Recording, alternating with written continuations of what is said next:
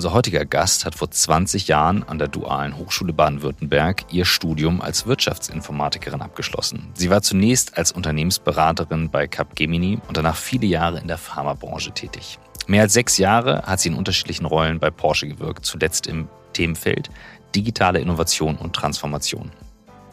Seit 2020 ist sie Managing Director bei Diconium, einem Dienstleister für den gesamten Prozess der digitalen Transformation. Die Bandbreite der dort betreuten Themen reicht von Innovation and Strategy, Customer Experience über Data und künstliche Intelligenz, Commerce und Technology Solutions bis hin zum Aufbau digitaler Einheiten. Vor gut zwei Jahren, nein, vor genau zwei Jahren, war sie schon einmal bei uns zu Gast. Und zwar die Woche, bevor es mit der Pandemie richtig losging. Und in der Zwischenzeit ist eine Menge passiert. Seit fast fünf Jahren beschäftigen wir uns nun schon mit der Frage, wie Arbeit den Menschen stärkt, statt ihn zu schwächen. Wie kann ein Thema, das einen so wesentlichen Anteil in unserem Alltag einnimmt, wieder mehr Sinn in unserem Leben stiften? Welche Rolle spielt das Thema Digitalisierung dabei und wo genau können uns Beratungsfirmen und Agenturen helfen, in der Zukunft der Arbeit anzukommen? Wir suchen nach Methoden, Vorbildern, Erfahrungen, Tools und Ideen, die uns dem Kern von New Work näher bringen.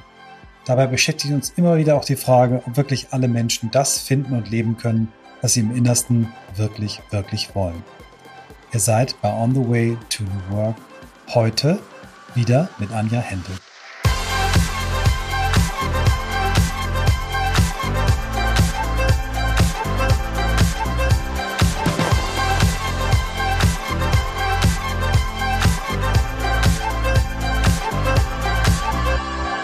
Welcome Hallo. back. Freue mich riesig. Ja, ich war letztes Mal nicht dabei, Folge 199. Ähm, ich habe nochmal reingehorcht. Äh, Christoph hat äh, zur Einleitung damals auch über unseren Corona Situation Room gesprochen, den wir damals so als Schnellreaktion, das war Christophs Idee, ähm, quasi am ersten Tag des Lockdowns, des ersten Lockdowns waren, war, war Blackboard in der Lage äh, zu streamen. Wir haben ganz viele tolle Inhalte geteilt, äh, versucht so Ersthilfe Corona-Krise zu machen. Das haben wir, glaube ich, fast drei Wochen durchgehalten. Christoph, erinnerst du dich noch? Ja, ich war ziemlich müde, ja. ja, und für euch war es der Start in ein, ein neues Geschäftsfeld. Ihr habt es mhm. sofort auch genutzt, um, um euer Geschäftsfeld zu erweitern. Äh, und Blackboat ist, ähm, ja, hat, hat da wirklich gut reagiert und ich bin dankbar, dass ich damals Teil dieser Reise war und ich bin noch dankbarer, dass ich jetzt in der zweiten Ausgabe mit Anja dabei sein kann. Hallo Anja. Auch sehr. In der Menge, eine Menge ist passiert. Wir haben es im, im, im, Vorgespräch kurz äh, gestriffen und ähm, wenn wir dir äh, damals schon die Frage gestellt haben, wie bist du der Mensch geworden, der du heute bist, ähm, dann würden wir sie heute erweitern. Wie, wie hat sich der Mensch Anja in den letzten zwei Jahren weiterentwickelt? Vielleicht gibst du für die, die die alte Folge nicht gehört haben, nochmal einen ganz kurzen Abriss, wie du in die Folge 199 gekommen bist und dann was dazwischen passiert ist ich, ich höre mir ja in meiner eigenen Podcast äh, nie an. Ich kann mich selber nicht reden hören, deswegen vertraue ich immer auf das. Ich schicke die immer meiner Mutter und sage, hör mal kurz rein, ob es okay ist. Ich kann nicht und sie, dann sind sie eh schon live. dann sind sie eh schon live und meine Mutter ist ja auch eine sehr gute Kritikerin. genau. Ähm, also insofern weiß ich gar nicht, was ich damals gesagt habe, ehrlich gesagt. Ich glaube, ähm, ich meine, wie bin ich der Mensch geworden, der ich bin? Ich glaube, das ist eine tiefgreifende Phase. Ich glaube, es kommt auch viel aus so familiärer Historie.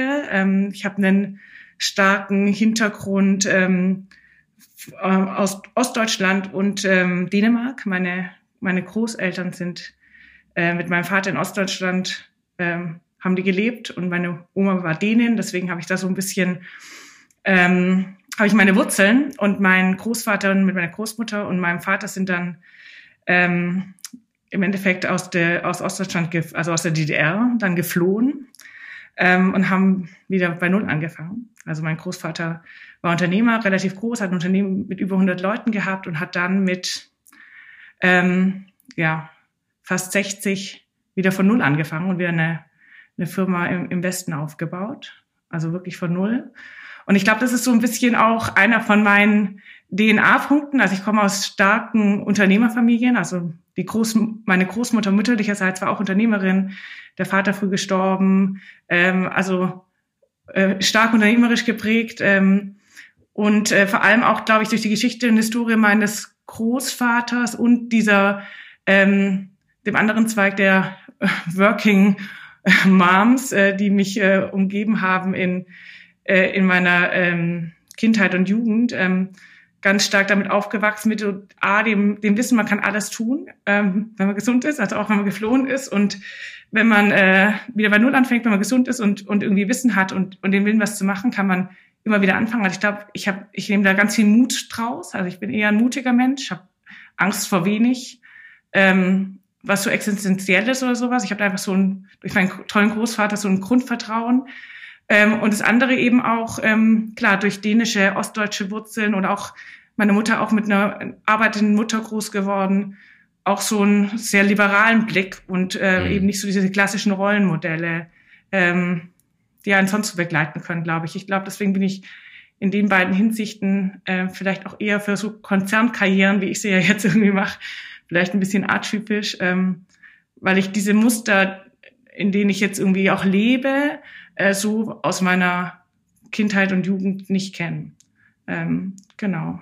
Das ist vielleicht so, woher ich komme. Ich weiß gar nicht, ob ich das geantwortet habe beim ersten also Mal. Die, ich, also so gerade so die Herkunftsgeschichten, ich habe jetzt nicht nochmal reingehört, aber ähm, ich weiß nicht, ich glaube nicht, dass du das letztes Mal so erzählt hast. Das, das kann ich mich nicht Wahrscheinlich ist anders erzählt. Das ist aber so sehr schön. Und das, äh, das äh, hilft gerade total, weil ich, also ich erlebe dich, wenn wir über Themen sprechen, immer als enorm positiv. Also immer, da ist so, immer so ein Lächeln dahinter und immer nach vorne. Und ähm, ja, wir waren ja gerade beide sehr baff, äh, was sich bei dir sonst noch so in den letzten zwei Jahren getan hat. äh, da ja. waren wir gerade ziemlich überfahren, weil ich nur so dachte, so, ich habe Das spoilern wir noch ein bisschen. Das, das, hauen wir noch nicht sofort raus, weil ja. das, das, das ist ein Spoiler auf jeden Fall. Da, darauf komme ich vielleicht jetzt, genau. Ja, und äh, vor, vor zwei Jahren, ja, ich erinnere mich noch dran, wir hatten ja das wunderschöne Gespräch in Hamburg. Das war ehrlich gesagt meine letzte Reise mhm. vor der Pandemie. Und ich erinnere mich dran, ich war dann mit meiner Kollegin am Flughafen und der Flieger ging nicht. Und wir haben uns dann mitten in der Nacht irgendwie uns zu einem Hotel durchgeschlagen, um dann den ersten Flieger am nächsten Morgen zu kriegen und so Vollchaos. Und der, ich erinnere mich noch total an diesen ersten Morgen, wie wir dann in den Flughafen in Hamburg reinliefen und die ersten Menschen mit Masken da mhm. rumgelaufen sind und was das für ein total stranges Gefühl. Man hat das Gefühl gehabt, okay, jetzt ist der Virus in der Luft. So, das war echt mhm. so zum ersten Mal, wo du gedacht hast, so, okay, das fühlt sich nicht mehr gut an, ähm, mit so vielen Menschen an einem Ort zu sein. Ähm, genau. Ich war ja ganz frisch im Job, also es war ähm, acht Wochen und hatte gerade noch so, ich würde sagen, einen Großteil der Standorte besucht. Das war vielleicht das Gute und bin, wir sind dann sofort in, in den äh, in den Lockdown äh, gestartet quasi, haben dann relativ schnell auch noch vor, ich erinnere mich noch dran, irgendwie auch ein paar Tage vor der Kanzlerinnenansprache ähm, dann ähm, beschlossen, alle Mitarbeiter von zu Hause arbeiten zu lassen, was super geklappt hat. Also gar nicht auch so aus dem Grund, ähm, dass man es musste, sondern eigentlich auch, damals hat man auch noch gedacht, wir sind alle so jung und äh, mhm. ist eigentlich keine richtige Gefahr für uns. Weil wir gesagt haben, wir wollen aber auch irgendwie Verantwortung übernehmen für die Gesellschaft und unsere Mitarbeiter müssen nicht äh, ins Büro ähm, pendeln mit öffentlichen und allem drum und dran und lass uns doch einfach auch dann ein Zeichen setzen und gucken, dass wir auch so als Unternehmen unseren Beitrag leisten, dass eben auch die, die es müssen, geschützt werden, indem wir so möglichst viele Kontakte eben durch uns ver vermeiden und das hat super geklappt. Also hat dann andere Effekte gehabt, natürlich. Wenn du plötzlich noch nicht so viele Leute im Unternehmen kennst, aber von zu Hause bist, hat es auch, es kommt wieder mein Optimismus, positive Seiten weil es gibt natürlich auch nicht die Person, die du immer an der Kaffeemaschine triffst, mhm. sondern irgendwie waren alle gleich nah und gleich fern zugleich, was irgendwie auch wieder ganz, ganz gut war.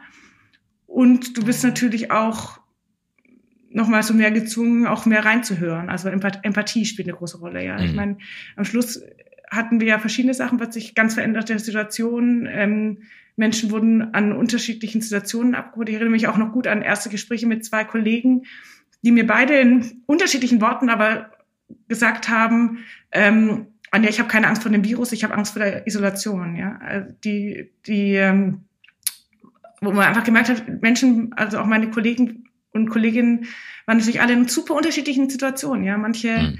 äh, mit Familie und haben gehofft, dass sie mal ein paar Minuten alleine sind zum Durchlaufen und andere halt total isoliert.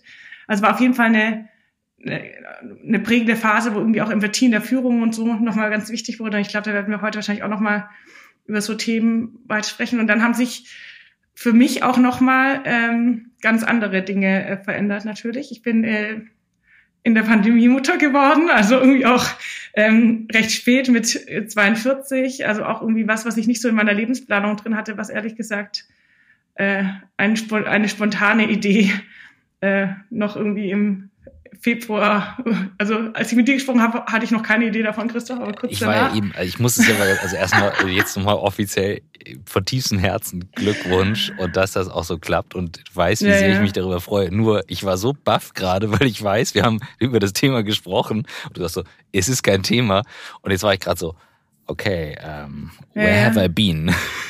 Ja, das war dann irgendwie, äh, ja. Das ist definitiv eine Premiere. Das ist definitiv eine Premiere. wir hatten wir hatten, glaube ich, noch keine äh, Mutter, die Mutter geworden ist äh, während Corona. Ähm, gehen wir auf jeden Fall darauf ein. Ich würde, dass wir so ein bisschen chronologisch die HörerInnen auch noch abholen, die dich noch nicht kennen. Ähm, du bist eine Women in Tech, ähm, die zweite hintereinander. In der letzten Woche hatten wir die Isa Gard, die, glaube ich, an derselben Hochschule wie du auch ihr duales Studium gemacht hat, ähm, mit äh, Jule Pecke zusammen, die später mhm. bei OMR war.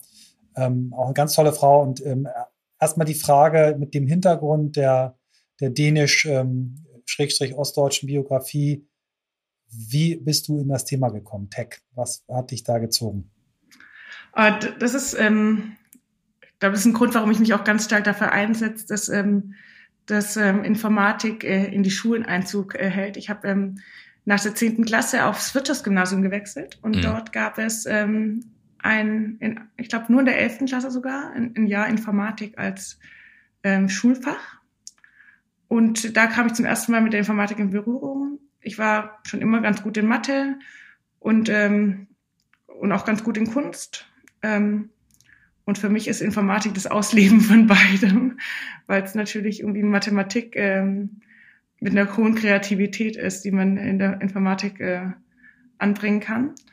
Und ähm, das ist mir aber auch nur bewusst geworden, als ich es natürlich dann äh, vor mir im, im, im, in der Schule hatte und mir dann plötzlich aufgefallen ist, wie leicht das mir gefallen ist ähm, und wie, wie, ja, wie viel Spaß es mir auch bereitet hat, äh, das zu machen. Und dann kam zum, zum ersten Mal der Gedanke, dass es vielleicht auch ein Studium sein könnte. Ähm, es ist für mich auch nochmal ein ganz, ganz zentraler Punkt, wenn, ähm, wenn ich in der Schule oder in meiner Biografie natürlich irgendwas nicht erfahre oder irgendwas nicht lerne, dann komme ich auch gar nicht drauf, dass es vielleicht ein Studium für mich sein könnte oder, oder ja. ein Thema sein könnte. Und ich glaube, deswegen, so wie wir ähm, viele Grundwissen äh, bekommen in gewissen Bereichen, also Mathematik, äh, Physik, Chemie sind alles Fächer, die wir, ähm, die wir in der Schule haben. Genauso wichtig ist heutzutage ähm, Technologie. Und ich glaube, dass es einfach super wichtig ist, das auch ähm, früh Menschen damit zu konfrontieren. Wir werden ja auch nicht alle Biologen oder Chemiker oder Physiker, nur weil wir diese Fächer ähm, ähm, belegen. Ähm, aber wir ähm, kriegen ein Grundverständnis davon, wie die Welt funktioniert. Mhm. Und Technologie ähm, ist für mich ein wichtiger Bestandteil. Ich ähm, hab das, das habe ich wahrscheinlich im letzten Podcast auch schon gesagt. Ich bin der festen Überzeugung, dass wenn man die Zukunft gestalten will, man Technologie verstehen muss. Und ähm, diese Grundlage möchte ich gerne, wäre mein Wunsch, dass sie allen ähm, zuteil wird weil wir einfach auch einen sehr diversen Blick auf Technologie benötigen, um gute Lösungen für die Welt zu bauen. Mhm.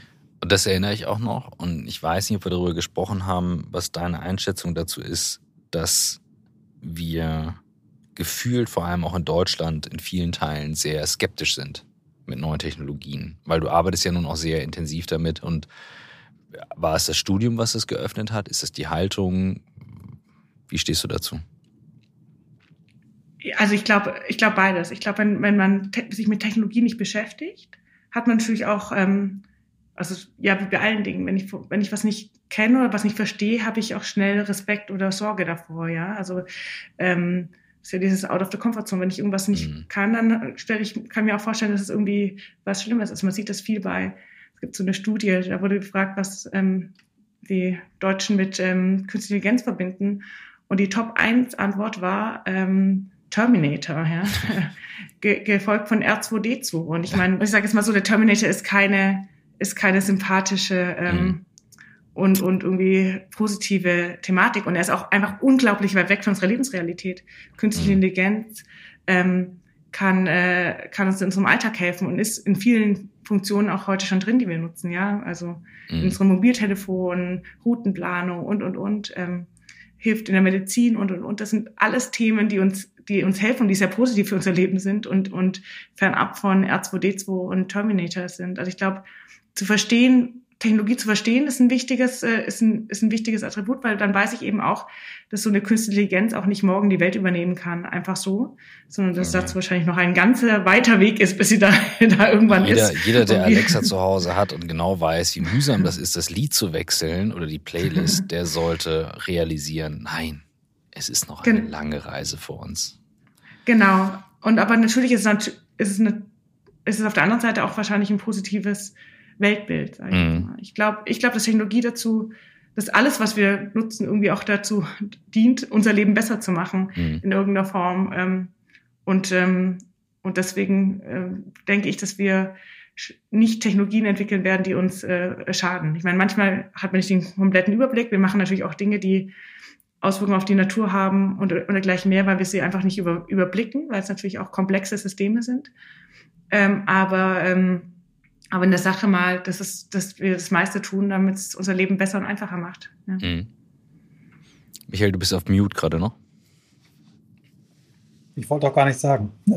Ich sah aber so aus, als deine Lippen einfach nur so bewegt. ich habe nur, nur leise gegrummelt, ja. Ähm, ähm, dir, dein, dein Einstieg nach dem Studium ist dann ja in die, in die, in die Consulting-Firma gegangen, ne? Capgemini. Genau. Ähm, da genau. haben wir genau. so eine Minimal- Berührung, weil die Firma, für die ich äh, mal tätig war, Bossar Consultants, die wurde mal an Gemini, Capgemini verkauft. Deswegen bin ich streng genommen, genau wie du, ein Capgemini-Alumni. Ähm, erzähl mal vielleicht ähm, noch mal ganz kurz, wie, wie, wie so die Entscheidung dann für Consulting war. Ne? Du bist, bist, bist da in einem sehr dynamischen Umfeld ist, ist so die Mischung aus Consulting und Technologie das, was dich damals da gereizt hat oder was war der Grund? Ich wollte raus in die Welt, glaube ich. Also ich fand Beratung total spannend, so viele Unternehmen sehen, an andere Orte gehen. Das fand ich einfach, ähm, das war, ich weiß noch, damals gab es so Zeitschriften und dann habe ich die mal gelesen und dann haben sich die ganzen Beratungen vorgestellt und es war ganz toll. Ich habe damals angefangen, mein duales Studium in einem, in einem kleinen Unternehmen. Heute würde man Startup sagen, damals war es einfach ein kleines Unternehmen, die so Computertelefonie-Integration gemacht haben. Und dann kam die Dotcom-Blase und da wurde es auch so ein bisschen unruhig. Und dann habe ich entschieden, ähm, während dem Studium sogar noch fürs letzte Semester, für die letzten zwei Semester zu wechseln. Und hatte das Glück, dass Capgemini gerade eine Firma gekauft hatte, die duale Studenten hatte, weil die sogar bei mir ähm, mit dem Jahrgang waren. Und dann habe ich die Chance bekommen, dorthin zu wechseln. Die wollten damals auch schon, ähm, Programmiererinnen waren damals auch schon äh, beliebt. Dann haben sie gesagt, ja super, fangen wir uns an, dann kannst du gleich danach, machen wir dir gleich ein Jobangebot. Und das war auch mein Glück ich habe dann sofort einen ähm, Vertrag bekommen und dann äh, nahm die Dotcom-Blase seinen weiteren Lauf. Und dann war es auch nicht mehr so leicht, äh, Verträge zu bekommen. Ich war dann wirklich eine von zwei Junior Consultants in der ganzen Capgemini Deutschland äh, Einheit. Ähm, und es waren dann auch wilde Zeiten, weil wir im Endeffekt äh, hatte ich, normal schickt mir ja Junioren gerne auch so Lang Langläuferprojekte und lässt die mal so ein Jahr mitschwimmen. Und das gab's halt nicht so. Dann bin ich wirklich alle drei Monate zu einem anderen Kunden äh, auf ein anderes Projekt und habe mir da, äh, sage ich mal so, meine, meine Sporen verdient. Und es war natürlich eine super Schule, weil ich ähm, A, genau das, was Beratung ausmacht, natürlich gelernt habe. Sich auf neue Kunden einstellen, neues Wording und auch ein Netzwerk spinnen.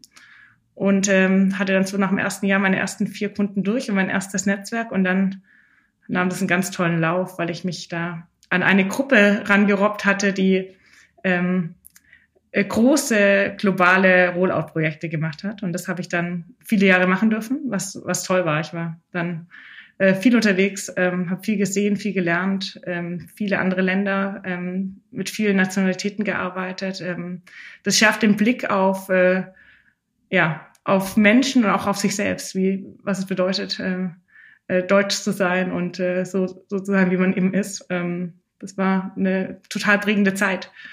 Und ähm, nach sechs Jahren habe ich dann aber beschlossen, ich muss, war ich ehrlich gesagt des Reisens auch ein bisschen dann müde. Ähm, mhm. Habe dann zu einem pharmazeutischen ähm, Großhändler gewechselt. Der war nur in Europa tätig. Da dachte ich, super, dann bin ich nicht mehr so viel unterwegs und wenn dann nicht mehr äh, so lange. Und ähm, ja, kurz nachdem ich dort angefangen habe, ähm, haben die dann eine Unternehmen in Brasilien gekauft Und ich hatte den größt, das größte internationale Wissen, deswegen habe hab ich dann gleich mal dort die Integration machen dürfen, was dann zur Folge hat, dass ich äh, mehr und äh, länger denn je ähm, unterwegs war. Aber das war dann auch nochmal eine gute Zeit, genau. Und dann sechs Jahre später, ich bin so ein Sechsjahrestyp, mhm. habe ich ähm, bei Porsche angefangen. Ja. Und wie ist die, die Liebe zum Automobil die ist ja geblieben? Das verbindet ja den aktuellen Job, glaube ich, auch mit dem davor. Wie ist das gekommen? Warst du immer schon so ein, so ein Car-Girl oder? Null. Ich hatte zehn Jahre kein Auto, bevor ich bei Porsche angefangen habe. Mir war die Automobilindustrie auch immer ein bisschen suspekt. Mhm. Ich fand die auch nicht so richtig innovativ. Also irgendwie, wenn du nicht so auf Autos stehst, dann denkst du so, okay, wir bauen halt Autos. ähm, es war eher ein Zufall. Der, der Job war interessant. Ähm, ich habe dort äh, angefangen mit Portfolio-Management und, ähm, und IT-Strategie. Ähm, und äh, habe ähm, dann dort direkt auch für den CIO gearbeitet, das, was, ähm, glaube ich, auch so ein bisschen ausmacht, was, was mich so treibt. Das ist äh, Inhalt und Menschen. Also ich mhm. fand, äh, mhm. fand ihn toll ähm, und, und die Leute, die ich kennengelernt habe, toll, mit denen zu arbeiten und äh, das Thema total interessant. Mhm. Ähm, und deswegen habe ich also war habe ich dann den Schritt gewagt, zum ersten Mal für so eine Marke zu arbeiten, weil ich meine, die anderen beiden Firmen, für die ich gearbeitet habe, waren es ja keine großen bekannten Marken, was äh, auch ganz spannend war, mal für sowas zu arbeiten, was irgendwie jeder kennt und wo auch jeder so ein Bild hat davon. Ja. Gleich geht's weiter mit On the Way to New Work und hier kommt ein neuer Werbepartner den ihr, glaube ich, noch nicht als Werbepartner bei uns kennengelernt habt, den ich aber schon sehr, sehr lange kenne. Und deswegen versuche ich das jetzt mal aus meiner eigenen Erfahrung hier auch wiederzugeben. Es geht um die Soho Corporation mit Z geschrieben. Soho ist eine leistungsstarke Software Suite für den Betrieb eures gesamten Unternehmens. Und ich kann aus eigener Erfahrung sagen, wir nutzen Soho in bestimmten Anwendungsfällen seit, boah, jetzt muss ich überlegen, zehn Jahren, locker zehn Jahren. Und das wirklich Starke ist, ihr könnt mit der Soho One-Anwendung ein Flickenwerk aus Cloud-Anwendungen, veralteten Tools, papierbasierten Prozessen und, und, und mit quasi eben diesem einen Tool als ein Betriebssystem fürs gesamte Unternehmen ersetzen. Schaut es euch mal an. Soho ist wirklich eine tolle Firma. Wie gesagt, wir kennen sie gut, wir nutzen es selber. Es sind ähm, über 45 Apps der Soho One Suite, in einem Tab in der Cloud erreichbar. Da sind Sachen dabei für den Vertrieb, fürs Marketing, für die Buchhaltung, Personalverwaltung. Also alles Mögliche, was man eben so braucht aus einer Hand. Und ähm, das Spannende ist eben, dass die Kommunikation zwischen diesen Apps möglich ist. Also das heißt, die sind alle miteinander verbunden.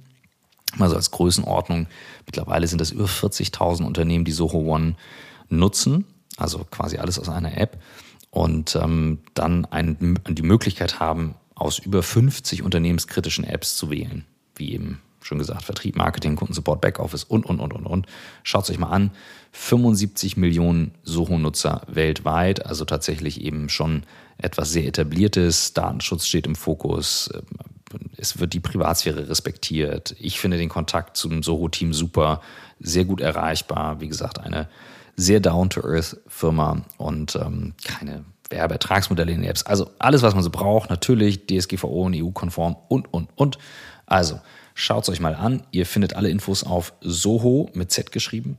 Also Zoho, also Z-O-H-O.com slash New Work, wenn ihr es noch nicht kennt. Soho.com slash New Work. Und jetzt viel Spaß mit dem Rest der Folge. Und ähm, nach Porsche kann ja nicht mehr so wahnsinnig viel kommen. Also ist ja wirklich eine Marke mit unfassbarer Schalkraft. Und dann bist du quasi wieder zurück in die, in, in, ein bisschen an deine Wurzeln, Beratung, Technologie, aber eben auch Autofokus. Ne? Erzähl nochmal, wie das dann bei dir genau. losging. Also genau, ich muss vielleicht ein bisschen ausdrücken. Ich habe dieses äh, Portfolio und äh, IT-Strategie gestartet und habe dann ähm, nach zwei Jahren äh, für einen der Vorstände arbeiten dürfen. Ähm, der hat mich gefragt, ob ich äh, ihn unterstützen könnte beim, bei allen Themen rund um die digitale Transformation von Porsche. Es war eine sehr lehrreiche Zeit. Ich habe dann direkt quasi äh, für einen der Vorstände ähm, die ganze digitale Reise von äh, Porsche mit begleiten können, mit der ganzen Arbeit und auch an, mit den Aussichtsräten und und und. Also für den CFO, ne? Super spannend, ja genau, für, mhm. für Lutz Meschke, den CFO. War eine ganz, ganz tolle Zeit und habe dann ähm, zwei, zwei Jahre ähm, das gemacht und habe danach dann ähm, auch ähm, im Endeffekt das Thema Innovation und digitale Transformation übernommen und da ein Technologielab, ähm, das Porsche Digital Lab in Berlin auch mit übernommen. Ganz internationales Team mit echten Leuten aus der ganzen Welt, wo wir uns ganz spitz um ähm, ähm, Technologien gekümmert haben, die einen äh, starken, die noch stark in der Forschung sind und geschaut haben, wie können wir die nutzen, um ja und den Arbeitsalltag und alles äh, besser zu machen. Und äh, haben dann mit künstlicher Intelligenz gearbeitet, Blockchain, IoT, haben hinten raus dann quasi in meiner letzten Zeit auch noch ein bisschen äh, mit Quantencomputing ähm, Themen gestartet. Und es hat, war natürlich ein ganz starker ähm, Innovationsfokus, also sprich äh, ganz früh, ganz viel erprobt. Und was ich nach den zwei Jahren, äh, die ich das gemacht habe, auch so für mich gemerkt habe, ist so, ich habe auch ein bisschen Lust auf mehr Skalierung, mehr Impact. Ähm, also die Innovationen haben hoffentlich auch einen Impact und zum Glück haben sich auch einige von denen super gut entwickelt. Ähm, es sind echt tolle Sachen daraus entstanden und auch äh, kriegen auch Größe und und alles, aber ich hatte Lust, einfach auch nochmal so eine richtige Skalierung zu machen und hatte dann das große Glück, dass ich ähm, mit Volkswagen ins Gespräch kam äh, und die mich gefragt haben, ob ich nicht ähm, auch Teil sein möchte, die große Transformation bei Volkswagen mit zu begleiten. Sicherlich äh, das spannendste Digitalisierungsvorhaben, was es wahrscheinlich, würde sagen mal mindestens in Europa, wahrscheinlich in der Welt äh, gerade gibt. Ähm, nämlich Volkswagen auf dem Weg zur Software Company oder beziehungsweise auf dem Weg mehr Software Company zu werden, zu begleiten und dort eben die Chance bekommen, für die Kunden zu arbeiten. Bin da in der Geschäftsführung und wir machen in, in der Basis eben ähm, Digital Commerce, also digitale Geschäftsfähigkeit mit einer ganz hohen Fähigkeit, ähm, Software-Lieferorganisationen aufzubauen. Und ähm, ja, das macht äh, großen Spaß. Ähm, in Berlin habe ich ja wieder angefangen, mehr mit Entwicklern und äh, ähm, zusammenzuarbeiten und jetzt hier das nochmal in einer anderen Skalierung machen zu können. Das ist eine große Freude. Wir machen das für äh, Volkswagen, aber wir sind ähm, auch, haben, haben auf jeden Fall eine Unabhängigkeit und arbeiten auch für andere tolle Firmen. Ähm, ich glaube, die Herausforderung, so dieses, diese Hardware-Firmen ähm, mit mehr Softwarekompetenz auszustatten, ist natürlich eine, die eine große ähm, Herausforderung ist für das äh, mhm. Made in Germany, sage ich jetzt mal. Rede viel über das Thema äh, Josh Waldmaß is killing my software. Das ist immer mein Vortragstitel gerade, mhm. mhm. weil natürlich da so eine Welt von Qualitätsbewusstsein auf ähm, eine andere Schlagzahl von ich kann ganz viel deployen, ich kann dauernd weiter optimieren, äh, zu jeder Zeit aufeinandertreffen und das natürlich einen großen, ja, einen großen organisatorischen und Transformationskonflikt aufruft, ja. Mhm. Und ich muss immer, wenn ich, wenn ich zum Thema Auto mich äußere, immer dazu sagen, dass meine, meine erste Firma, meine Werbeagentur Think, ähm, seit äh, 17 Jahren für Audi arbeitet, auch mittlerweile für Porsche, für, für, VW zwischendurch, für Skoda, also sehr viel für den Konzern macht, also deswegen ist das mhm. immer gebiased. Aber ich habe. Und du auch für Audi gearbeitet ja, hast? Ja, ich habe auch mal für Audi gearbeitet als Global CMO. Ähm, ich hab, kann mich noch ganz deutlich erinnern an, an die Ära Spaltmaß und ich weiß, als ich meinen Job angefangen habe und mir ähm, der Produktionschef in, in, in Ingolstadt einen zerlegten Siebener, einen zerlegte S-Klasse und einen zerlegten Audi A8 zeigte und an, an allen möglichen Beispielen zeigte, warum Audi in der Verarbeitungsqualität überlegen ist. Also ich bin da sehr, sehr auf dieses Spaltmaß-Thema ähm, geeicht worden. Und wenn ich heute mir einen Tesla angucke, mich in einen Tesla reinsitze, kann ich mir im Leben nicht vorstellen, mir einen Tesla zu kaufen, weil ich einfach finde, dass diese Autos überall, was ich anfasse, klappert. Mhm. Ähm, ich könnte mir nicht vorstellen, so ein Auto gebraucht zu kaufen, aber ähm, wir, wir, wir wissen und wir hören alle immer wieder, Tesla hat das Software-Game zumindest in Runde 1 und 2 gewonnen. Versucht doch mal für, für den interessierten Laien zu erklären, warum es so schwierig ist, eine Hardware-Company ähm, zu einer Software-Mentalität äh, zu verpassen und was Tesla eigentlich wirklich besser kann. Also, das ist natürlich eine. Also das, Sendung mit der Maus.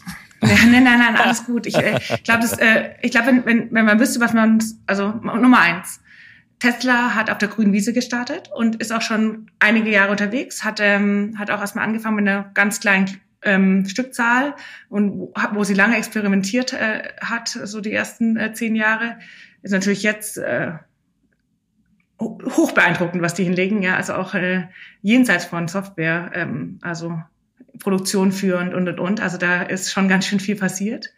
Ähm, warum ist es so schwierig? Ähm, die Automobilindustrie startet nicht auf einer grünen Wiese.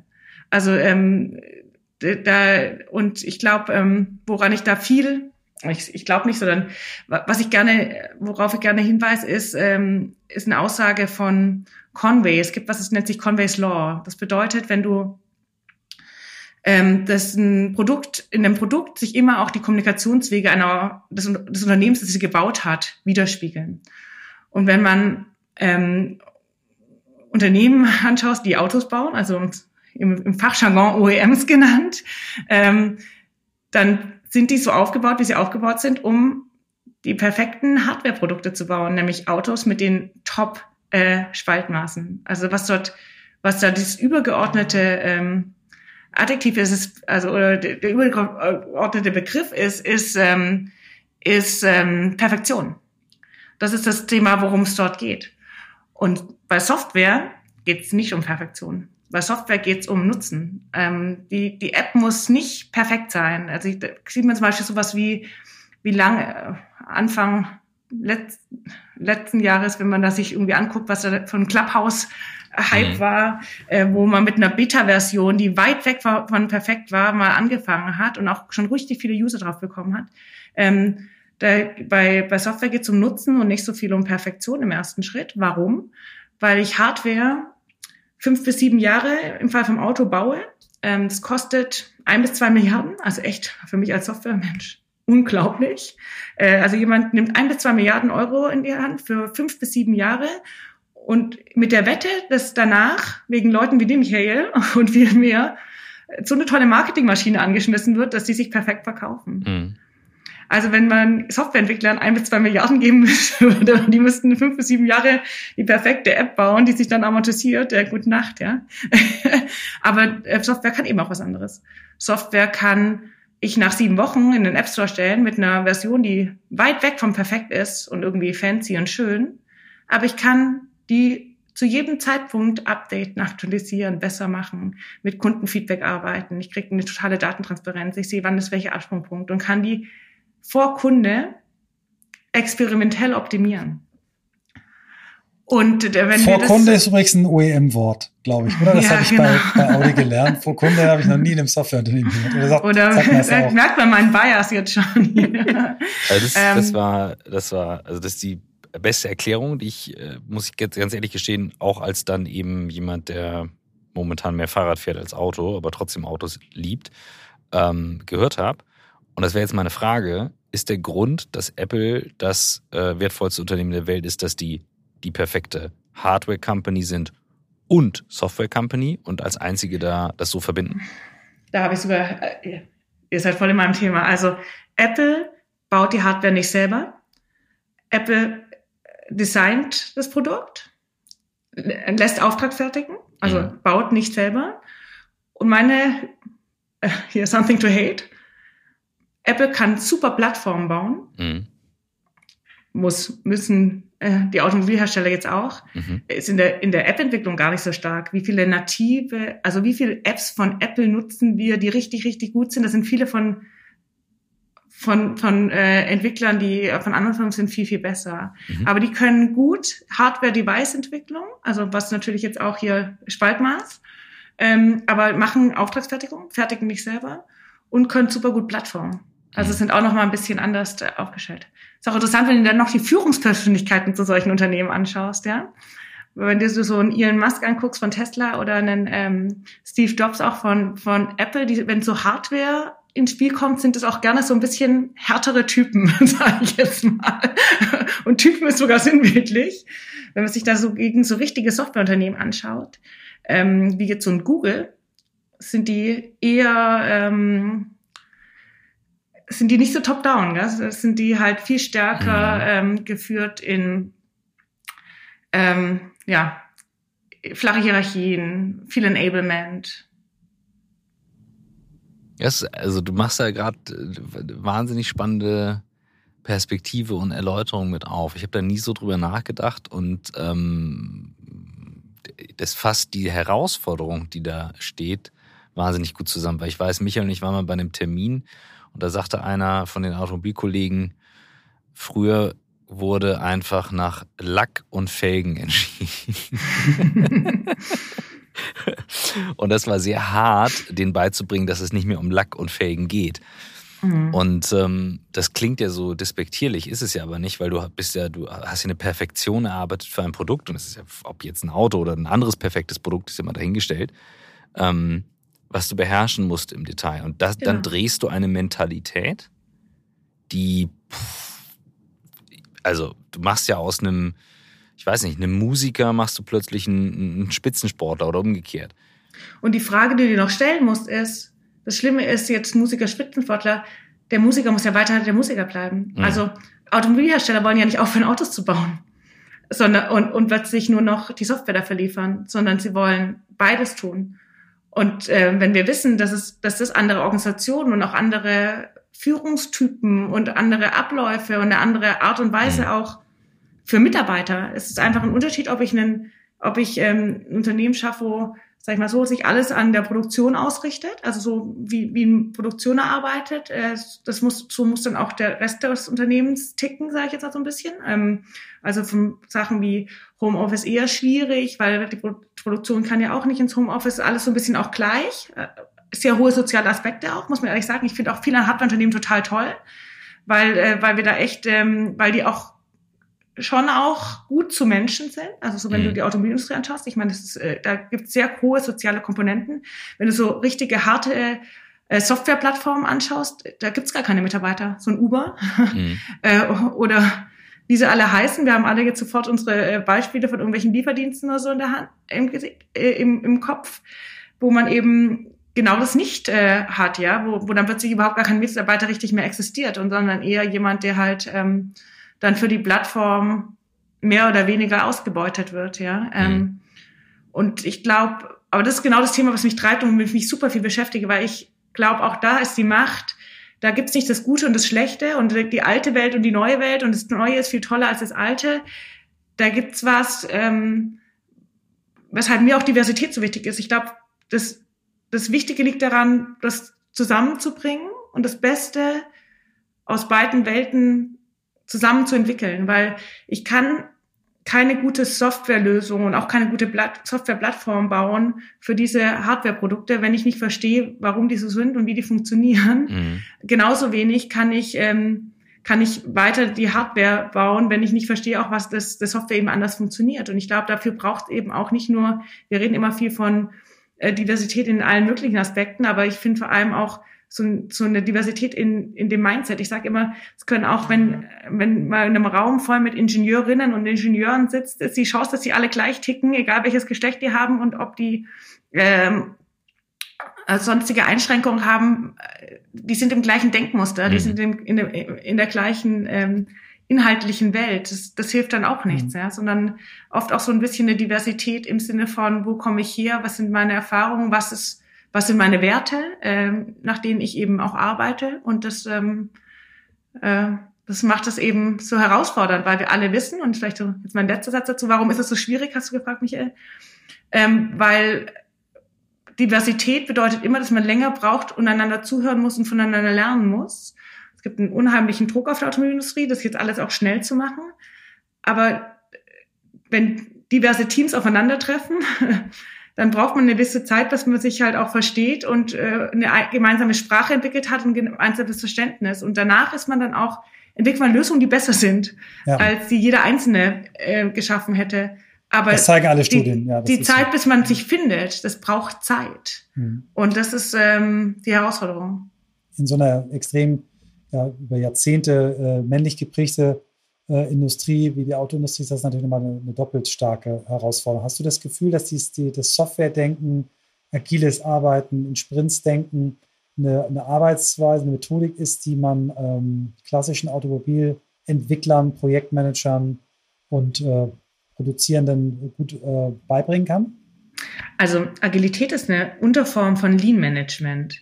Und Lean Management ist, kommt eigentlich aus der Produktion. Aus der ja, genau. Und ich habe da eine wunder wunderschöne Geschichte äh, von einem ähm, Kollegen, ähm, den ich, äh, als ich angefangen habe bei Porsche, das Thema ähm, Agilität zum, äh, in Workshops zu organisieren für so die Führungsriegen, kam ein Kollege von mir an und gemeint, Anja, ich, äh, du, ich habe an dem Tag da, muss ich irgendwie früher aus dem Workshop raus, und der Workshop war noch in Berlin natürlich, und äh, ich muss da früher raus, also ich muss dann früher abreisen und ich bin doch eh nur noch ein paar Wochen da, äh, soll ich zu diesem Agilitätstraining überhaupt noch gehen oder nicht?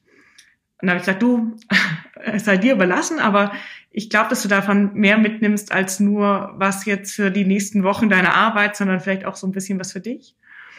Und als ich ihn dann äh, ein paar Wochen später nach dem Training getroffen habe, hat er über beide Ohren gestrahlt und hat zu mir gesagt, ey Anja, es war so gut, dass du mir gesagt hast, ich soll das machen.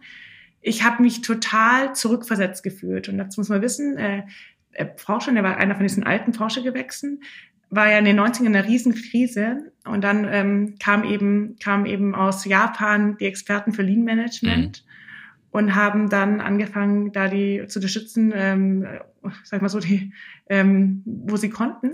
Und er hat gemeint, er kann, hat sich so in diese Zeit zurückversetzt gefühlt und hat dann gemeint, weißt du, da, da, wir haben dann, wir haben direkt zusammen in den Teams gearbeitet, an dem Problem, an den Stellen. Und dann sind wir Freitagnachmittags immer zum Vorstand und dann standen wir da, also man hört schon so Stand-ups, dann standen wir da am Freitag und haben besprochen, was haben wir gemacht, wo stehen wir, was müssen wir nächste Woche machen. Ähm, also im Endeffekt äh, so kleine Retros oder oder ja, oder, oder ja. Sprint-Reviews, wie man es nennen mag.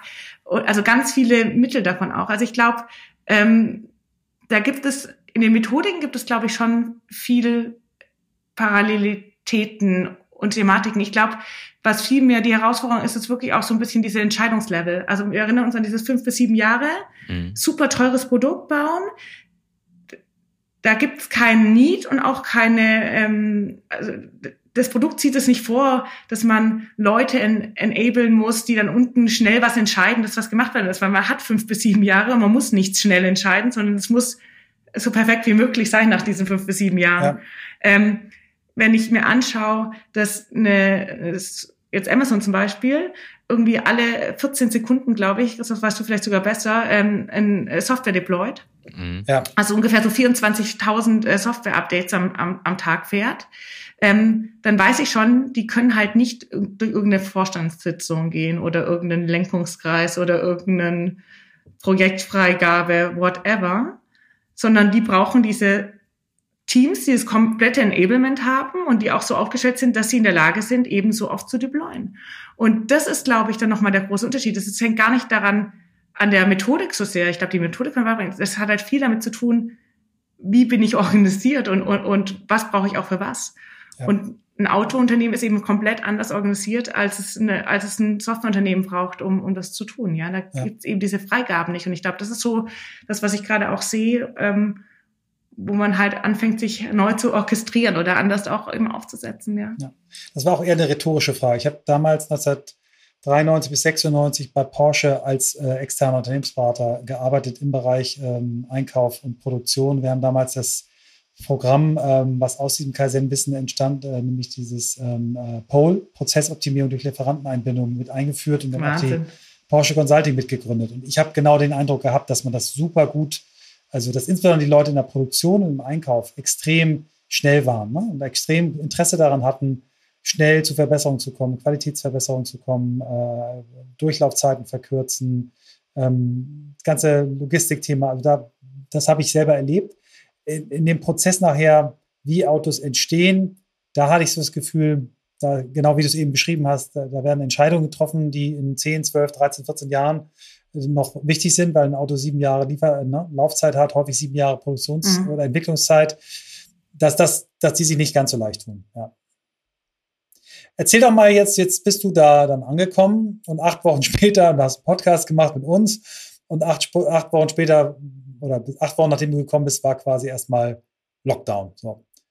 Wie hast du, wie hast du das geschafft, Kontakt in dieser Firma zu den Menschen zu bekommen? Aufzubauen, zu halten. Und ihr seid ja kein kleines Team. Äh, über 1000 Leute, glaube ich. 1000 ne? Leute. Mhm.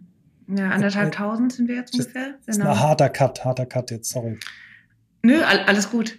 Ja, also ich, ähm, man muss jetzt sagen, wir sind bis heute, also wir hatten auch nicht den Versuch gestartet, back to office zu fahren, sondern wir haben ähm, mit unseren Mitarbeitern zusammen relativ schnell dran auch mal diskutiert zu sagen, nicht zu sagen, dass von, von was wir kommen, ist die perfekte Welt, sondern lass uns doch mal anschauen, ähm, was wollt ihr denn? Also äh, nicht zu sagen, jetzt hier äh, dort, wo wir herkommen, ist das, wo wir wieder hin möchten, sondern eben auch zu sagen, so, wie wollen wir in Zukunft arbeiten und haben jetzt auch ganz viel in den letzten zwei Jahren unternommen zum Thema Hybrid Workplace, haben natürlich dann irgendwie uns äh, neue virtuelle Plattformen angeschafft. Wir gucken uns, äh, wir räumen, sind dabei, unsere Offices auch ein bisschen umzugestalten. Wir haben das Gefühl, wir brauchen, wenn wir uns treffen, wollen wir uns treffen, um, um zu kollaborieren nochmal in anderen Formen, eben das nochmal mehr auszu, auszuarbeiten. Und ähm, wie ist es mir gelungen? Ich glaube, über unterschiedlichste Kanäle. Also normale Kommunikation ist ja immer eine, eine also wenn du viele Leute, äh, mit vielen Leuten zusammenarbeitest, ist ja Kommunikation immer ein, ein starkes Instrument. Ähm, wir haben ähm, neue Strategie für uns entwickelt und haben auch jetzt ganz stark nochmal das ganze Thema OKRs eingeführt, was natürlich dann auch ganz stark zur Transparenz führt, Top-Down, Bottom-up-Diskussion, wo du eben auch stark in eine Kollaboration kommst. Ich glaube, das ist das Hauptthema. Kollaboration und Transparenz äh, werden wichtiger denn je, wenn du dich nicht mehr mhm. an den Kaffeemaschinen und so triffst. Aber das ist äh, natürlich auch eine große Chance. Ähm, ähm, Gerade wenn man so groß ist und sich eigentlich eh nie alle an einem Ort trifft, ähm, gibt es halt da auch die Möglichkeit, ähm, ja, eine andere Form von Austausch zu schaffen. Und das finde ich gut. Was wir gemacht, nicht gemacht haben, ist, wir haben auch nie unsere Büros komplett, komplett, komplett zugemacht. Also ich, äh, ähm, wenn es Leuten schlecht geht, wenn sie zu Hause sind, sollten sie die Möglichkeit haben, ähm, an einen anderen Ort zu wechseln, das Gefühl haben, das, das, das brauche ich. Ich brauche den äh, Tapetenwechsel. Ähm, ich muss sehen, das wurde also extrem wenig genutzt, aber ich denke, es gibt immer solche Situationen, wo man sagt, okay, ich muss jetzt hier mal, brauche einen Tapetenwechsel, brauche was anderes, was mir irgendwie gut tut. Und ich glaube, dann halt das ganz starke Thema auch nochmal den der ganzen Organisation auch nochmal klar zu machen, in welcher Situation wir gerade ist, sind und ähm, eben auch empathisch zu bleiben mit allem. Ich glaube, unsere, wir haben ganz, ganz starke Werte schon ähm, einige Zeit entwickelt, schon bevor ich kam, die auch aus den, aus den Teams entwickelt wurden. Und einer unserer Werte ist äh, Mindfulness. Und ähm, ich glaube, das ist ein Wert, den wir, der für uns super wichtig war, die, die letzten zwei Jahre. Also ähm, ähm, mindful zu sein, also wie übersetzt es am besten, auf, auf mich und andere zu achten und mhm. eben ähm, genau. Achtsam. Und ich glaube, ja, achtsam genau, zu sein. Achtsam ja. zu sein, ja. Das ist ähm, wie macht ihr das? Macht ihr, macht ihr so Check-in und Check-out-Rituale bei Meetings, solche Sachen? Oder, was, was, was genau macht? Oder richtig auch Meditation? Ich, also ich glaube, wichtiger als eine Methodik, die ich, die ich äh, anwende bei Themen, ich meine, das sind ist Handwerkszeug, sage ich jetzt mal, aber ich glaube, du kannst das alles machen und trotzdem überhaupt nicht achtsam sein. Ich glaube, wichtig ist eher, das äh, vorzuleben, aber auch, äh, dass, dass was als Organisation einfach auch lebt und sich bewusst ist, dass, dass das halt ein Wert von uns ist, äh, dass wir eben, dass du eben vielleicht auch, wenn du das Gefühl hast, da ist, da wirkt eine Person unkonzentriert oder gestresst oder was auch immer, das eben auch anzusprechen oder, oder auch mal ernsthaft zu fragen. Also ich erinnere mich an die ersten Gespräche, wo dann auch ein Kollege zu mir meinte, äh, als ich gesagt habe, so, wie, wie, wie geht's dir denn? Und äh, wenn man selber aufmacht, dann, äh, dann, ähm, dann merken die Leute ja, dass man auch wirklich reden kann. Ja? Wenn man sagt, ich hatte heute auch eine schlechte Nacht oder ich fühle mich auch überhaupt nicht wohl oder ich habe auch Angst oder ich habe Sorge, äh, hat ein Kollege dann mal zu mir gesagt, einfach so, ich muss mich jetzt glaube dran gewöhnen, dass ich, von der, dass ich eine Frau als Führungskraft habe, obwohl der eigentlich schon ganz viele Chefinnen hatte, aber äh, ich glaube, das ist nochmal, ich glaube, du kannst natürlich viel machen. Wir haben am Anfang natürlich uns erstmal eher übergemietet, würde ich sagen. Ja, weil jeden Tag morgen ein Check-in gemacht und jeden Tag, wie geht's euch, wie geht's euch, wie geht's euch? Das hat sich, glaube ich, jetzt über die Jahre auch ein bisschen rauskristallisiert, dass es vielleicht gar nicht mehr, wir sind wieder in, in weniger mhm. engmaschige Abstände geworden, weil es ja auch ein bisschen jetzt Alltag geworden ist. Aber ich glaube, das beizubehalten, ein ernsthaftes Interesse an sich und an anderen zu haben, also auch mhm, in mhm. sich reinzuhören und zu sagen, wie geht's mir denn eigentlich und es tut es mir gut und ähm, ja, ist einfach ein, ein wahnsinnig wichtiger Wert für uns mhm. als, als äh, Organisation und für jeden Einzelnen von uns. Weil nur so kannst du natürlich auch ähm, ein gutes Leben führen und einen guten Job machen, sage ich jetzt ja. mal. Äh, das ist, ich, ich sag immer, ich bringe mich ja selber mit. Also wenn ich zu Hause ein Problem habe, kann ich doch nicht denken, dass ich hier alles ausschalte und alles, äh, alles mache. Genauso bin ich auch jemand, der äh, auch äh, über Themen, und es muss nicht negativ sein, sondern auch über gute Themen natürlich auch nicht aufhört nachzudenken. Gell? Mhm. Äh, was hat sich an deiner Führung geändert, seit du in der Mutterrolle bist? Hat sich was geändert? Ja, ganz sicher. ganz sicher. Also ähm, ich bin ja so ein bisschen auch äh, so jemand, so ich will jetzt nicht sagen ein Hans Dampf in allen Gassen, aber auch schon jemand, der ganz schön, ich bin eher so ein 80-Prozent-Typ, nicht der 150-Prozent-Typ und ich bin, glaube ich, extrem gut darin, ganz schön viele Bälle in der Luft zu halten, ohne dass einer runterfällt, so von, von meiner Stärke. Und ich sage es jetzt mal ein bisschen so, vielleicht schluckt jetzt mal ein anderer einer und sagt, also ich, ich arbeite anders jetzt einfach. Ich habe mhm. davor sicherlich eher 50, 60 Stunden äh, ähm, irgendwie gesessen und, und gemacht und getan. Natürlich allein durch die Reisezeit muss man, äh, muss man sich ja, braucht man sich mhm. ja gar nicht vor, äh, schon gar nichts vornehmen. Also ich meine, wenn du dann auch, das hat natürlich auch mit Pandemie zu tun, deswegen kann ich es auch nicht so eins zu eins sagen.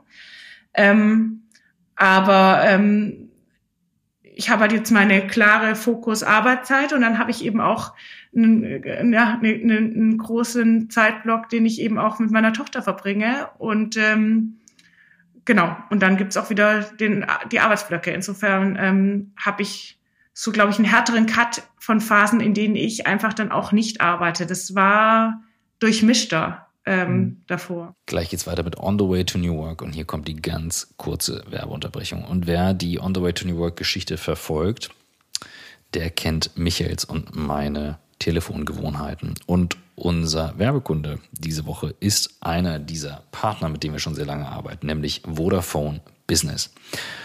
Und unter vodafone.de slash greencable können Geschäftsleute ganz einfach ins nachhaltige Kabelfestnetz von Vodafone Business wechseln und zwar mit bis zu 1000 Mbit aus 100% Grünstrom. Die ersten sechs Monate für 0 Euro. Und das ist eben nicht nur gut fürs Business, sondern auch für die Umwelt. Im nachhaltigen Business-Tarif inklusive sind die neueste Fritzbox, eine Mobile Flat und eine statische IP-Adresse. Mit 24-7 Geschäftskundinnen-Service und kostenloser Installierung des Business-Anschlusses. Alle Infos, wie eben schon gesagt, auf vodafone.de slash greencable.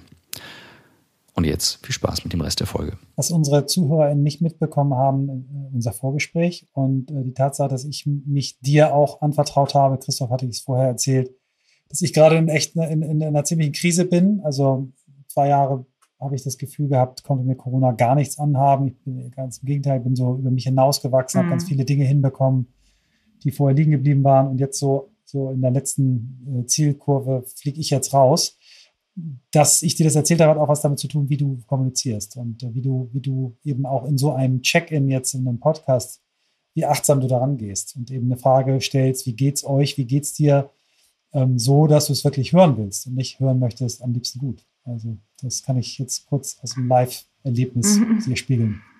Das ist schön, ja. Das ist äh, sicherlich ähm, auch die Herausforderung, ja? wie, wie, also wie, wie schaffe ich das und auch so ein bisschen, was kann ich das lernen, ja. Ähm, und das hat natürlich auch was damit zu tun, wenn ich, diese Software-Hardware-Geschichte interessiert mich ja sehr. Ähm, und auch so, was das mit Transformation mit Menschen macht. Und ähm, da gibt es ja einen Begriff dafür, so dieses Inner Work. Ja, ähm, Johanna Breitenbach, ich weiß nicht, ob ihr schon mal mit ihr gesprochen mhm. habt, auch ist ja, ja da schon, echt ja. tief drinne. Und eine große Frage, die sich auch da für mich immer wieder stellt, ist so, äh, auch wie bereit sind Menschen für dieses Inner Work, also auch dieses Thema, bei der, sich so sehr mit sich zu beschäftigen, was ja mit New Work auch irgendwie einhergeht. Also wie viel kann ich New Work machen, ohne Inner Work zu machen, also ohne mich wirklich damit zu beschäftigen und möchte das jeder, ja. Also möchte jeder sich so sehr auch mit sich und seiner Veränderung als Mensch und eben auch diesem, was du gerade ansprichst, dieses Thema so äh, dann eben auch so fragen, dass man vielleicht auch mal was hört, wo man denkt, boah, das ist aber ein ganz schöner, ganz schönes Ding, was ich jetzt da auf den Tisch kriege, ja. Hm. Also wir haben das in, in, in äh, meiner Agentur da und auch in der Branche habe ich häufig gehört, dass die Corona-Krise da eine Menge gemacht hat. Also auf der einen Seite das, was bei mir so der Effekt war, so noch mehr Performen, äh, Leistung, auch ein bisschen Selbstoptimierung teilweise, ne? noch mehr Schritte gegangen pro Tag, besser ernährt, mehr bewegt, also so zu zu gucken, mhm. mit der gewonnenen Zeit was Produktives zu machen. Ähm, dann das Thema Vereinsamung auf der anderen Seite, dann aber auch wirklich Leute, die sich immer, die auch vielleicht vorher schon ruhiger waren, die dann depressiv geworden sind. Also diese, diese Veränderung, die wir in den letzten zwei Jahren so bei den Menschen übersehen haben, zum Teil, zum Teil beobachtet haben, ich glaube, die werden uns, uns ganz schön fordern. Und wir, wir hatten ja im Vorgespräch auch gesagt, wir wollen mal über das, über das hybride Arbeiten, was jetzt auf uns zukommt, sprechen. Was glaubst du denn? Was sind deine großen Herausforderungen oder die deines Führungsteams jetzt? Ähm, wie kriegt ihr die Menschen wieder, wieder in, in einen Einklang, in, in einen, aus den einen aus der Depression, die andere aus der Selbstoptimierung? Also ich glaube, ich, also ich glaube, ich hoffe, dass unsere Kollegen geblieben sind und das ist halt, ähm, dass, dass ich das äh, gar nicht so, dass so gar kein so harter Cut ist und dass hoffentlich die meisten ganz gut äh, aufgehoben sind und eben auch irgendwie ähm, diese, diese, die, den, die Unterstützung hatten, auch vom, vom Unternehmen, die sie äh, gebraucht haben. Ich hatte auch und ich bin da fest überzeugt davon. Ich, hat, ich habe vor ein paar Tagen ein, ein, eine E-Mail bekommen von einer Kollegin, äh, die sich äh, bei mir bedankt hat. Also ähm, und das hat mich echt emotional super bewegt, aber hat mich vor allem auch unglaublich stolz gemacht. Und ich glaube, das sagt viel über unsere Organisation aus. Äh, die ist noch nicht so lange bei uns und die ist äh, schwer erkrankt. Ähm, jetzt muss ich aufpassen, dass ich nicht gleich wieder zu emotional hat. Aber die hat äh, sich im Endeffekt bei mir und meinen Kollegen, also in der Geschäftsführung, bedankt, dafür, ähm, dass wir ein System, also ich drücke es in meinen Augen auf, eigenen Worten aus, ein System geschaffen hat, was ihren Chefs ermöglicht, ihr die Freiheit zu geben, so zu arbeiten, wie sie gerade kann. Trotz ihrer Erkrankung, trotz ihrer Behandlung. Ähm, und sie sagt, es gibt ihr die Normalität, die sie braucht, weil Arbeit ist ja auch mehr als Leistung, mehr als Geld, mehr als ähm, Anerkennung, sondern auch irgendwie vielleicht auch einfach im besten Fall was, was mich erfüllt und was mir Spaß macht und was mich bereichert und was mir aber auch eine Struktur und eine Normalität gibt. Und sie hat sich bedankt und, ich, und ich, ich kannte sie nicht. Ich meine, wir sind anderthalb tausend Leute. Ähm, sie ist recht neu dabei. Ich, aber mich hat es unglaublich stolz gemacht zu wissen, wir haben ein Unternehmen, das so starke Werte hat und so stolz auf die Organisation, die da aufgebaut worden ist von meinen Kollegen und für die ich jetzt arbeiten kann, die eben genau so was macht, das auch sowas nicht mitbekommen werden muss, wenn sowas passiert, weil es selbstverständlich ist, dass man jedem Mitarbeiter und jeder Kollegin und jedem Kollegen die Möglichkeit gibt, ähm, äh, ähm, das zu tun, was für diese Person gerade gut ist in dem Moment. Ähm, und das meine ich so ein bisschen damit. Das ist nicht, das ist nicht die eine Methodik oder das eine Thema. Das ist, glaube ich, ein ganz viel Kommunikation von Selbstverständnis, so ein bisschen walk the talk. Also mhm. tu's auch, leb's vor, zeig's. Ähm, hatte ich am Anfang von Corona ganz viel von einem Kollegen, der gesagt hat, Anne, es tut mir so leid, ich muss heute auf die Kinder aufpassen und ich kann das heute Nachmittag und dann einfach zu sagen, hey, äh, du musst hier nicht, du mhm. bist so viele Jahre im Unternehmen, du hast, du hast auch nie gesagt, äh, ich habe jetzt hier mal zwei Stunden mehr oder, oder, oder sonst irgendwas gemacht wir sind hier nicht äh, zum Spaß im Homeoffice, wir sind in der Mitten von der Pandemie und wenn du musst dich nicht entschuldigen, das ist völlig okay. Äh, guck und mach, was du schaffst, aber guck, dass du das gut für dich machst und dann geht's jetzt hier auch nicht darum, irgendwie äh, Bäume auszureißen und hier nochmal das Ding zu machen, sondern schau, dass du einen guten Einklang für dich findest. ich glaube, das ist das, was man reingeben muss. Und es klingt jetzt vielleicht auch vielleicht auch für Kollegen von mir und Kolleginnen ein bisschen ironisch, weil natürlich haben wir auch mal Druck beim Kunden und wir haben auch mal da viel zu tun und da ist auch nicht immer alles nur, äh, ich sage mal bei mir im Lab gesagt, wir reiten nicht die ganze Zeit auf Einhörnern durch die Gegend und schmeißen Konfetti.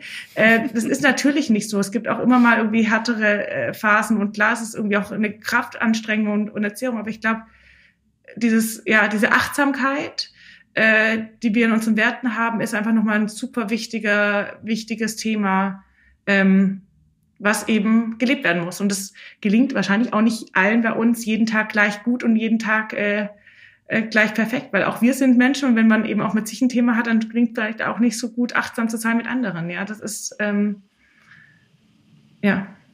Vielen Dank. Wenn wenn man das jetzt hört, dann ist das, was viele mit ihren Methoden machen und was man alles tun würde, weit weg von dem, was der Kern von New Work ist. Und du hast gerade ein Beispiel genannt und du warst sichtlich bewegt, ähm, was, ähm, was zeigt, wie Menschen gestärkt aus der Arbeit rausgehen können. Und es ist völlig egal, mit welchem Weg das erreicht ist. Wenn das erreicht wird, völlig wurscht wie, dann ist das New Work und hat auch einen Impact. Und wenn ich euch beiden so lausche, ich habe heute ja ein bisschen mehr gelauscht, dann habe ich, ich habe gerade eben realisiert, dass das jetzt alles schon zwei Jahre geht. Und das ist schon auch echt eine Weile. Mhm. Das ist wirklich eine Weile.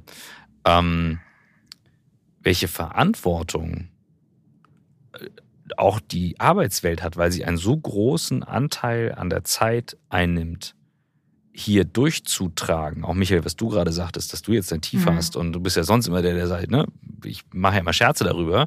Als du heute Morgen angerufen hast, habe ich mir auch echt Sorgen gemacht, äh, machen wir auch immer noch. Ähm, wie wichtig das ist und trotzdem, Anja, du hast es gerade gesagt, wie schwierig das ist und ich fühle das so sehr und es ist so schwer, jemandem dann zu sagen, it's okay und trotzdem weißt du genau, scheiße, der Kram muss halt fertig werden und dann zu realisieren, okay, jetzt habe ich gerade einen starken Moment, dann trage ich durch. So, und da gibt's vom kleinen Tiger und kleinen Bär von Janosch eine super Geschichte. dann sagt der kleine Bär, der gerade nicht kann, dann trage ich dich ein Stückel. Und dann sagt der kleine Tiger, und dann trage ich dich ein Stückel. Und das fällt ja. mir jetzt gerade dazu ein. Ja, schönes Bild. Weil ich es den Kindern äh, vorgelesen habe.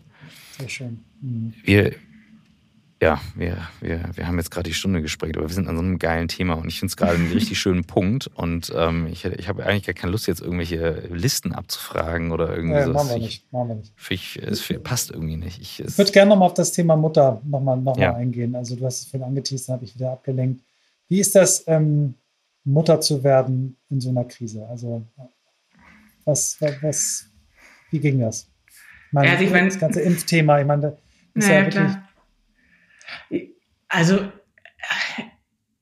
ich muss dazu sagen, ich bin natürlich total gesegnet auch, ja. Ich meine, ich bin, ich arbeite in einer Branche, in der ich voll von zu Hause arbeiten kann. Äh, das ist ja nicht selbstverständlich, wo ich mich äh, und mein Kind schützen konnte, ohne ähm, ohne irgendwie in meiner Arbeit oder sowas eingeschränkt zu sein und irgendwie, ich konnte halt alles von zu Hause machen. Das war auch, also es gab mir Witze, ich hätte eigentlich niemandem sagen müssen, dass ich schwanger bin und ein Kind kriege, weil man hat mich ja immer nur bis da gesehen und wie, wie dick mein Bauch war. Also wenn ich es den Leuten nicht gesagt hätte, äh, hätte es keiner mitbekommen.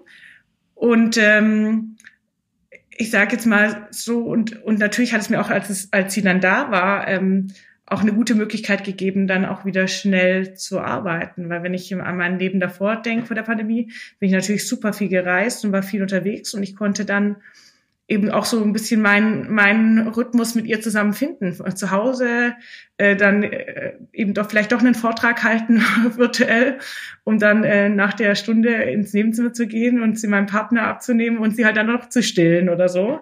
Und das ist natürlich auch ein, ein Luxus, der, der vor der Pandemie ähm, äh, gar nicht möglich gewesen gewesen wäre. Und ich meine, ich äh, wir leben zum Glück äh, nicht so beengt und und und äh, haben halt einfach ganz viele, ähm, ganz viele, ja, gute Seiten daran. Also ich kann wirklich sagen, für, für mich war das, äh, ich hätte das nicht so machen können, wie ich es jetzt machen konnte, wenn, wenn keine Pandemie gewesen wäre. Und das, für mich, das klingt jetzt vielleicht auch ein bisschen verrückt, aber war es schon auch viel davon einfach auch ein Geschenk. Ja, ich habe im Endeffekt mich bis heute noch nicht so richtig viel von meiner Tochter trennen äh, müssen mhm. und kann trotzdem äh, meine, meine, meine Arbeit voll nachgehen.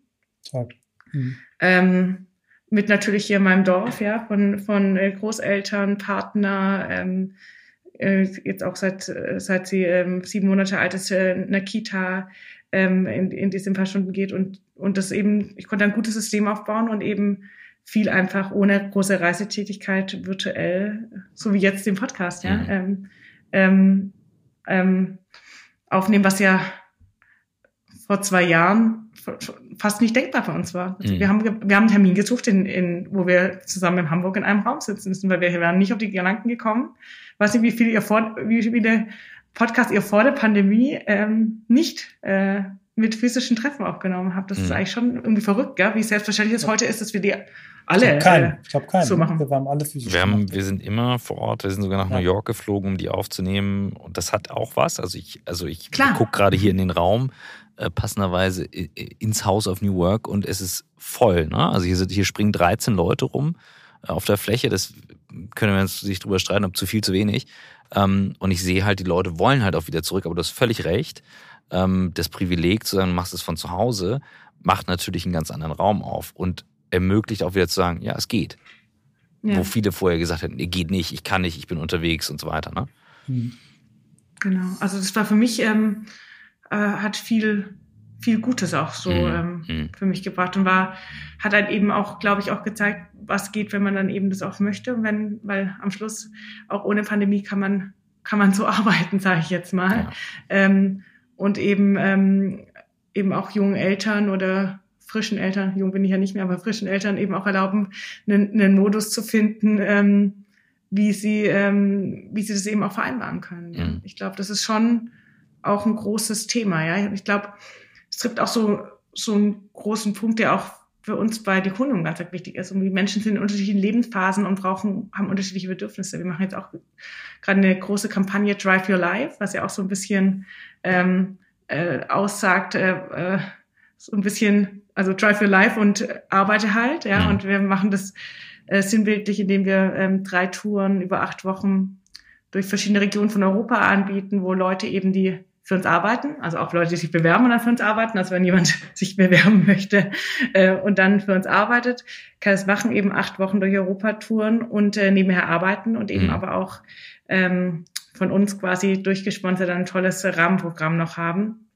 Was eben auch zeigen soll, ist, äh, jeder, jeder kann in jeder Phase, in der er ist, irgendwie sein Modell finden, wo es eben auch funktioniert. Oder ich meine, was äh, was nicht für jeden passt in jeder Lebenssituation, aber es gibt Leute, die möchten eben gerne das und es sollte möglich sein, aber auch genauso sollte es, äh, müssen wir darin arbeiten, Modelle zu finden, wo eben Eltern optimal arbeiten können ähm, und ein Umfeld schaffen, das eben für ihr Kind gut ist oder andere Menschen, die vielleicht auch äh, Menschen in Pflege haben und und und. Ich glaube, da gibt es so viele verschiedene Modelle und ich glaube, Arbeit ist was, was wir ein Leben lang tun und sehr lange tun. Und äh, Arbeit sollte und, und New Work sollte eben auch einen Raum geben für alle Lebensphasen. Ähm, und das ähm, versuchen wir eben auch dadurch aufzuzeigen und Lösungen zu finden für alle Lebensphasen. Nicht zu sagen, ihr müsst alle so arbeiten oder so arbeiten, so arbeitet man bei uns, sondern eben auch sagen zu können, nee, es, es gibt eben auch andere Lebensphasen. Und wenn du halt dein Kind in der Kita abholen musst und dann äh, sind da mal zwei Stunden Pause oder, oder sonst irgendwas. Ich habe die Woche neulich gesagt, jetzt gerade gesagt, äh, wollten so eine Aktion machen zum äh, Weltfrauentag mit so einer Abendaktion, ja, von, von vier bis sechs. Und habe ich auch selber gemerkt, wie das, oder von fünf bis sieben, glaube ich, wie, wie man auch, wenn man in einer eigenen Situation ist und die dann plötzlich kennt, eben auch sagt, wo ich sage, warum wollen wir das machen? Warum soll jemand seinen Abend opfern für das Thema? Lasst uns ein Lunchthema machen, dann dann hast du da irgendwie ein Ding und sonst ist es genau die Zeit, wo Eltern äh, ja ihre Kinder abholen und ins Bett bringen oder Abendessen. Und da merkt man so, wie man selber seine, seine Denkmuster was sich anfragt und Dinge in Frage stellt, die ich vor zwei Jahren auch noch nicht in Frage gestellt habe. Natürlich macht man einen Abendtermin für ja. einen Abendtalk, für irgendein Thema, für eine Panel-Diskussion. Aber warum eigentlich? Ich meine, ja, das ist so die, was Internes zum Weltfrauentag. Warum sollen wir sagen, dass die, die zuhören wollen, das in ihrem Feierabend machen? Und weil wir halt wahnsinnig geprägt sind und sozialisiert. Ich bin Elternvertreter, bin getrennt lebend, wir wechseln uns ab und ich soll irgendwie alleinerziehend oder dann eben mhm. part-time alleinerziehend, wie man denn äh, gilt, einen Elternabend ausrichten. Und denke ich so, sag mal, seid ihr bescheuert? Um um sieben oder um, keine ja, Ahnung, genau. wie, how on earth, sie sollen morgen pünktlich ja, genau. in die Schule. Aber ja. das ist, also ich bin immer wieder erstaunt, wie wenig Verständnis da ist. Und das war vorhin meine Frage in Richtung, wie hat sich Führung für dich verändert? Jetzt gar nicht nur inhaltlich, sondern auch alleine mit einer solchen Erfahrung, weil ein, ein, ein also ganz, ganz, ganz viele der Top-Leader der Welt, wenn man die fragt, was ist die eine Fähigkeit, die eine Führungskraft auszeichnet? Ich glaube, Henry Ford hat es mal formuliert als die Fähigkeit, sich in die Situation des Gegenübers zu versetzen, als wäre es die eigene und ich meine, Satya Nadella wurde mal gefragt, wie aus der Pistole geschossen, sagte Empathy. One thing, ja. Empathy. Mhm. Und das ist ja nun auch die Kernfähigkeit, um über so Themen nachzudenken. Diversity, Inclusion und, und, und, und, und, was da alles ist. Wenn das nicht da ist, wie willst du es machen? Mhm. Jetzt hast du die Pandemie. Jetzt hast du trotzdem krasse Arbeitsphasen. Erlebst es selber. Wie hat sich das für dich, wie hat sich der Blick, also das Thema Empathie für dich verändert dadurch? Ähm, ich würde sagen, ich hatte dazu schon auch, ich hatte auch schon andere Lebensphasen, in denen ich was ähnliches hatte. Mein Vater war ähm, vor 13 äh, Jahren schwer krank ähm, und äh, ich habe ihn im Endeffekt ein Jahr lang begleitet, neben dem ich gearbeitet habe, aber da war immer mal wieder Intensivstation und dann konnte ich irgendwo nicht hin und musste kurzfristig was absagen, weil irgendwie äh, was passiert ist und habe da schon auch, weil Kind ist eins, aber es gibt ja auch andere Themen, die mhm. man eben mal haben kann, ja. äh, wo sowas da ist. Ich glaube, wenn man je mehr man Dinge erlebt und Kinder gehören sicherlich dazu, desto, umso mehr hat man natürlich dann auch so eine Vielfalt für sich im Kopf und kennt mehr Muster. Und ich glaube schon auch, sich da aufzumachen, viel, viel, zu, was ist Empathie, viel zuzuhören, viel zu lernen, viel auch zu verstehen. Ähm, das ist sicherlich äh, das Thema. Und klar habe ich jetzt natürlich nochmal einen anderen Blick auf Elternsein entwickelt durch die, durch, durch die eigene Erfahrung. Das, ähm, ich glaube nicht, dass ich da, dass ich da, ähm, dass ich das nicht äh, zu, zu würdigen gewusst habe davor oder so. Aber natürlich hat man jetzt nochmal, man ist sensibilisiert in einer anderen, äh, in einem anderen äh, Maße, ja. Ähm, ich glaube trotzdem nicht, dass ich mich wahnsinnig äh, in der Art und Weise, wie ich bin oder so verändert habe. Ich glaube, ähm, was ich für mich gemerkt habe, ist wieder so ganz viel aus der Komfortzone rausgehen. Ja, ich bin, mhm. war natürlich sehr routiniert in dem, was ich getan habe und was ich tue. Und wenn du dann halt plötzlich, äh, ich habe am Anfang natürlich auch, sie war nicht in der, ich wollte eben auch Zeit mit ihr verbringen und ich wollte trotzdem auch arbeiten. Ich habe auch äh, sie auf Workshops mitgenommen, weil ich gesagt habe, mhm. wenn ich das koordiniere, mit dass sie mir gebracht wird zum Stillen, dann ist es halt alles aufwendig. Ich habe gesagt, also wenn ihr wollt, dass ich möglichst viel dabei bin, wenn man sich wirklich trifft, habe ich gesagt, dann bringe ich sie mit und dann und natürlich habe ich dann ein, hat man dann ein komisches Gefühl, weil man denkt, ich will auf der einen Seite auch nicht da irgendwie stören und irgendwie mhm. deswegen mir irgendwas dann passiert. Auf der anderen Seite willst du halt auch dabei sein und es machen und willst aber trotzdem auch, wenn man halt alles will, so wie ich, dann muss man aus seiner Komfortzone raus, ja. ja? Und dann, ähm, äh, ja, ähm, und es bereichert einen natürlich auch, ja. Man ist dann ja, man bekommt eine größere Gelassenheit und denkt so, irgendwie wird es schon hinhauen und wenn nicht, und ich glaube, das ist echt was, was man mit Kindern lernt, dann, dann halt nicht, dann wird man auch einen Weg finden. Das ist ja. halt äh, alles nicht planbar, ja. ja. Jetzt sind wir über die Stunde hinausgeschossen, ich sehe es gerade. So entspannt, ja. Ja, herrlich. Vielen, vielen Dank. Ich habe vorhin in der Vorbereitung nochmal so die alten Texte gelesen, die wir so über euren äh, euren ersten Podcast ge geschrieben habt und da ist mir eine Überschrift aufgefallen, Liebe auf den ersten Code.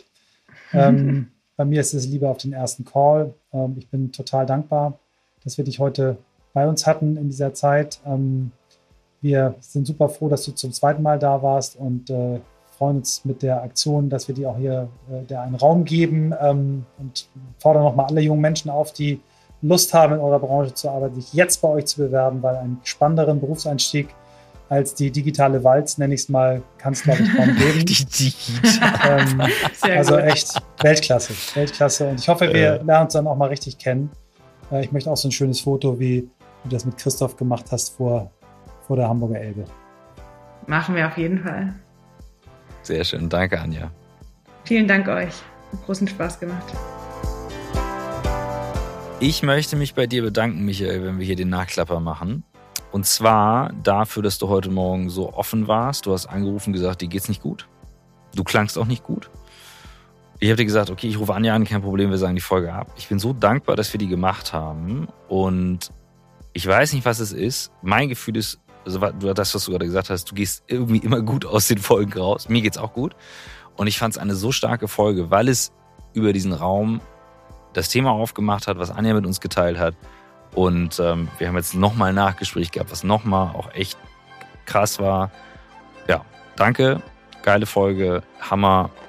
Bewegend. Stop. Liebe, Liebe auf den ersten Call. Vielen Dank, Christoph. Hm.